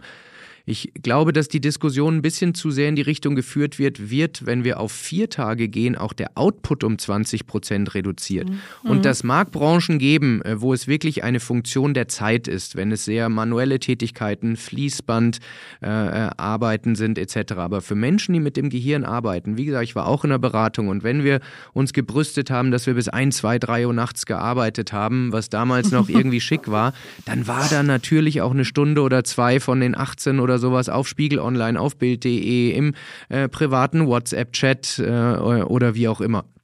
Das heißt nicht, dass es nicht zum Leben gehört, aber ähm, man kann Dinge anders strukturieren, dass man eben die, wie du gerade sagst, äh, die unnötigen Meetings wegnimmt, die Anzahl E-Mails, das sind alles Überschriften, die alle schon gehört haben. Aber Menschen machen es typischerweise nicht von selbst. Und wenn fünf Tage für die Arbeit zur Verfügung stehen, dann werden fünf Tage genutzt. Ich bin mir auch sicher, wenn wir auf eine Sechstagewoche umstellen würden, dass wir auch nicht um den gleichen Faktor den Output erhöhen würden. Ähm, ähm, und dementsprechend finde ich spannend, dass du auch zeigst, dass es möglich ist und damit äh, vielleicht auch viele Menschen inspirierst, äh, auch diesen Weg zu gehen. Ist das etwas, wo du sagst, Menschen mit deinen Herausforderungen, das wäre ein ein Zwischenweg, wie man dieses, diese Belastung, Beratung trotzdem irgendwie hinkriegt, dass man eben probiert, über den Arbeitgeber eine Vier-Tage-Woche einzufordern? Wäre das so ein, ein, ein Zwischenweg? Ja, also für mich war es auf jeden Fall ein guter Weg und ein richtiger Weg. Ich habe meine Freitage damit befasst, mich mit meiner eigenen Psyche zu befassen und da auch Zeit für mich genommen mhm. und auch Zeit quasi für die Awareness, zum beispielsweise bei LinkedIn in einen Artikel oder sowas äh, reinzustecken. Das ist aber jedem ja quasi selber überlassen. Für mich, für mich ist es auch irgendwo eine Selbsttherapie. Mhm. Aber ähm, ja, wie du schon sagst, die Vier-Tage-Woche, ne, das ist in, in manchen Berufen, also ich glaube, Nassim Nicholas Taleb unterscheidet in skalierbare und nicht skalierbare Berufe. Ne? Mhm. Also da, wo, wo, wo Zeit und Output quasi linear ungefähr ungefähr miteinander korreliert, Ähm, und da, wo es um Innovationskraft oder sowas geht, wo eine Idee ja auch in einer Minute unter der Dusche entstehen kann und ja. nicht, äh, ja, wenn man halt ne, einen ganzen Tag drauf verwendet. Ja. Da stimme ich dir absolut zu und das ist eine super Zwischenlösung, wenn man ja, den freien Tag auch wirklich dafür nutzt, sich, ne, genau mhm. wie du schon sagst, wir haben nicht alle die 24 Stunden am Tag, wie aus dem Artikel, den ich geschrieben habe, ähm, dass man wirklich sagt, okay, dann mache ich das auch und dann, dann mache ich dann nicht irgendeinen Quatsch. Und Quatsch ist jetzt auch wieder subjektiv, aber ich muss dann beispielsweise sagen, okay, dann gehe ich mal zweieinhalb Stunden spazieren, auch wenn es wirklich kalt ist, aber mhm. das hilft mir. Oder ich mache Yoga, ich mache Ballett beispielsweise. Ich mache wirklich Sachen, wo ich echt vielleicht gerade gar keinen Bock drauf habe, aber ich weiß, dass die gut sind. Hier wieder kurzfristig versus langfristiges mhm. Denken dann könnte das eine super Zwischenlösung sein. Und ich bin mir sicher, dass vor allem in Berufen wie in der Beratung, da wo wir für den Kunden immer schon flexibel waren, also eine gewisse flexible Grundhaltung besteht, dass es da auch keinen wirtschaftlichen Nachteil geben wird oder mhm. nicht so einen großen. Ne? Mhm. Und vielleicht da haben wir dadurch viel mehr Recreation Time quasi und äh, schaffen dadurch mehr ja, Innovation. Mhm. Die Frage ist ja nicht nur, wir nehmen ja nicht nur irgendwo Wirtschaftlichkeit weg, sondern was bekommen wir denn dafür? Da, was ist quasi ne, die Opportunitätskosten, die wir gerade dadurch haben, dass wir diesen freien Tag nicht haben? Ja, ja. Du hast vorhin schon das Stichwort, Laura, Diversität äh, angesprochen, dass das ja auch für Innovationskraft äh, wichtig ist und ich glaube, da macht niemand ein Fragezeichen mehr dahinter. Aber zu Diversität gehört ja auch, dass man Menschen mit deinen Einschränkungen eben ermöglicht, in, äh, in diesen Umfeldern, in diesen Industrien zu arbeiten. Was würdest du sagen, sind neben jetzt so einem Pilotprojekt wie Vier-Tage-Woche noch weitere Hebel oder Themen, die Arbeitgeber sowohl im Consulting, aber auch insgesamt nutzen können, auch besser werden können, damit Menschen wie du ihre, ihre Skills, ihre Kreativität, ihre analytischen Fähigkeiten auch wirklich so einbringen können, wie sie es gerne möchten und auch Wert schaffen können? Ja, da das sind äh, tatsächlich zwei Stellschrauben, mhm. nämlich einmal äh, ja die Stellschraube der Stabilität, die für mich persönlich sehr wichtig ist. Also auch da ist es ja sehr wichtig, denn äh, ja, Diversität und auch Inklusion und ja Befähigung zur Teilhabe, wie wir das auch im, im Bereich quasi mit behinderten Menschen nennen, ne? also dass ich teilhaben kann am Arbeitsalltag in der Branche. Das ist leider ne, immer individuell, weil wir nicht alle gleich sind. Und man sagt ja auch immer so, ja, wenn, wenn Diversity so einfach wäre, dann hätten wir es ja alle schon längst gemacht. Ja. Diversity ist anstrengend, es ist halt individuell. Für mich persönlich, ne, was auch vielen Menschen so gehen würde wahrscheinlich, ist, dass Sicherheit sehr wichtig ist. Und das ist jetzt der zweite Aspekt, zu dem ich komme. Genauso wie wenn ich mir das Bein breche und dann Krücken brauche, brauche ich dadurch, dass ich psychisch erkrankt bin, Therapie. Und die brauche ich. Und die findet im besten Fall vor Ort statt. Das heißt, ne, ich habe auch Online-Therapie gemacht. Das hat für mich auch super funktioniert. Das mag für andere Menschen nicht so gut oder noch besser funktionieren. Aber inzwischen brauche ich gerade wieder eine Vor-Ort-Therapie. Das heißt, ich brauche einmal pro Woche Zeit, dahin zu fahren, da zur Therapie zu gehen, zurückzufahren und vielleicht auch noch eine halbe Stunde verschnaufen zu können. Das ist eine, ja, ist ein non-negotiable für Menschen mit psychischen Erkrankungen, die nicht gerade in der Remission sind, dass diese Möglichkeit zur Therapie haben. Was dann auch natürlich mit Reisetätigkeit schwierig ist. Und da braucht es wirklich Offenheit und Verständnis. Also, dass sowas wie Therapie keine Ausnahme mehr ist, sondern eine Selbstverständlichkeit, dann kann sich ja auch der Arbeitgeber darauf einstellen. Das Problem ist dabei ja nicht, dass die Führungskräfte oder so irgendwie böse Menschen sind, die jetzt sagen, nee, da darfst du nicht machen. Das hat auch noch nie jemand zu mir gesagt. Die haben da alle sehr viel Verständnis für. Aber es ist die Gesellschaft, ne, die aus diesen einzelnen Individuen besteht, die halt was langsamer ist. Die Individuen möchten schnell sein, aber die Organisation, die Gesellschaft, die verändert sich nur langsam. Und da müssen wir halt hin, dass man sagt, okay, nee, da ist jetzt wirklich eine, Änderung passiert, sodass es nicht nur so gut gemeint ist, gut gemacht. Ähm, ist in dem Sinne, dass man sagt, okay, ja, bei der Laura funktioniert das Therapie, aber das funktioniert jetzt auch nur für einen Monat und danach müssen wir mal gucken, sondern nee, das ist ja ähm, ja, wie, dass wir, weiß ich nicht, eine Mittagspause machen oder dass wir am Wochenende oder im Urlaub nicht erreichbar sind im besten Falle, dass das eine Selbstverständlichkeit irgendwo ist. Ich habe noch zwei Fragen, Laura. Ähm, die eine Frage ist, ähm, wenn du jetzt, stell mal vor, du hättest vor den 20 Uhr Nachrichten, ARD, äh, Tagesschau, äh, diesen 30 Sekunden Werbeblock, äh, den es immer gibt. Aber früher der Trigema-Affe, ich weiß nicht, was jetzt äh, gerade ist, aber wenn du diesen 30 Sekunden Werbeblock hättest, um auf dein Thema, um auf das Thema mentale Krankheit im Arbeitsumfeld in irgendeiner Form hinzuweisen, was würdest du in diesen 30 Sekunden, und äh, es geht nicht um die Sekunde genau, was würdest du in diesem Werbespot äh, Deutschland der Nation gerne mitteilen wollen? Ja, das Schöne und das Schlimme an Erkrankungen, Behinderungen oder auch psychischen Erkrankungen ist, es kann uns alle treffen. Und es wird auch viele von uns irgendwann treffen, nicht nur die, die es jetzt gerade haben. Gerade deshalb ist die Inklusion und die Awareness für Mental Illness so wichtig, weil es uns nicht ausschließt. Es ist nicht etwas, womit wir geboren sind. Manche sind es vielleicht, manche bekommen es vielleicht auch später. Und da halt zu schauen, okay, wir haben keine Menschen, die aus dem Arbeitsleben rausfallen oder wir haben halt äh, ja eine Gesellschaft, in der das zur Normalität ist, was ja eigentlich schon normal ist, weil es gibt so viele von uns, die sieht man nur nicht. Dass man diese Normalität quasi aufdeckt, ist so wichtig, weil dann können wir wirklich die Diversität, die wir bringen, nutzen, Risiken minimieren und Innovation fördern. Gibt es noch irgendeine Frage, Laura, die ich dir nicht gestellt habe, die du aber zu deinem Thema sehr gerne äh, beantworten möchtest?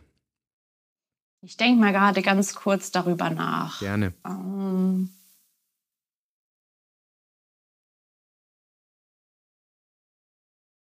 nee, eigentlich passt es soweit für mich. Okay, wunderbar. Dann habe ich noch die letzte Frage, die ich äh, äh, jedem äh, Gast und jeder Gästin hier stelle. Äh, und die möchte ich auch dir stellen, Laura. Wenn du auf das Auf und Ab deines Lebens guckst und, und das Revue passieren lässt, was ist für dich daraus die allerwichtigste Erkenntnis? Ähm, tatsächlich, das, das klingt jetzt so ein bisschen, äh, ja, ich sag mal philosophisch, aber bei mir ist es so, Zeit halt alle Wunden und es ist wirklich so. Ne? Und daher finde ich den Titel des Podcasts auch so schön auf und ab. Es war unten und es geht auch wieder nach oben. Und, die, und es, es wird auch, auch wieder besser werden. Für mich ist es wirklich dieses, deshalb sage ich Zeit halt alle Wunden, die Nacht drüber schlafen, den Monat abwarten, wie es dann aussieht. Ne? Jetzt ist Januar, jetzt bin ich schon einen Monat aus der Klinik wieder raus. Es ist auch wieder anders. Das heißt, gute und schlechte Momente, beides wird vorübergehen. Und sich dem bewusst zu sein, dann ne, auf den Guten folgt der Schlechte, auf den Schlechten folgt der Gute, dann wird das andere jedenfalls nicht so ja unüberrascht kommen, man weiß, okay, das, ne, also nichts ist ähm, so sehr da wie die Veränderung, auch in den schönen Momenten, das aber stimmt. auch in den schlechten. Das ja. stimmt absolut. Und das, ich kann es nur äh, bestätigen, was du sagst, Laura, das ist so eine, wie ich finde, und das ist auch der Grund, warum wir dieses Format so genannt haben, so eine erlösende Erkenntnis, dass man weiß, im absoluten Tiefpunkt. Danach wird es bergauf gehen. Es geht gar nicht anders, weil sonst wäre es noch nicht der absolute Tiefpunkt. Aber nach dem absoluten Tiefpunkt wird es wieder bergauf gehen.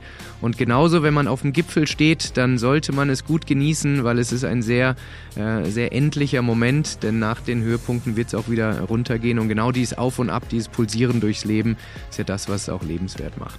Laura, vielen, vielen Dank äh, A für deine Zeit jetzt äh, an deinem freien Tag, an dem du dich um deine Gesundheit Gesundheit äh, kümmerst. Ich weiß das sehr zu schätzen, dass äh, wir äh, sprechen durften. Vielen Dank auch für deine Offenheit, für deine Inspiration, die du nicht nur mit diesem Gespräch, sondern auf LinkedIn, auf deiner Website machst. Und ich wünsche dir wirklich von Herzen alles Gute, denn wenn Menschen wie du äh, ihre Geschichte erzählen, auf ihre Problematiken hinweisen. Das sind äh, ja Menschen, die unsere Gesellschaft voranbringen, äh, die sie zu einer besseren Welt machen und dafür im Namen von vielen, vielen Menschen äh, ein, ein ganz, ganz herzliches Dankeschön. Sehr, sehr gerne.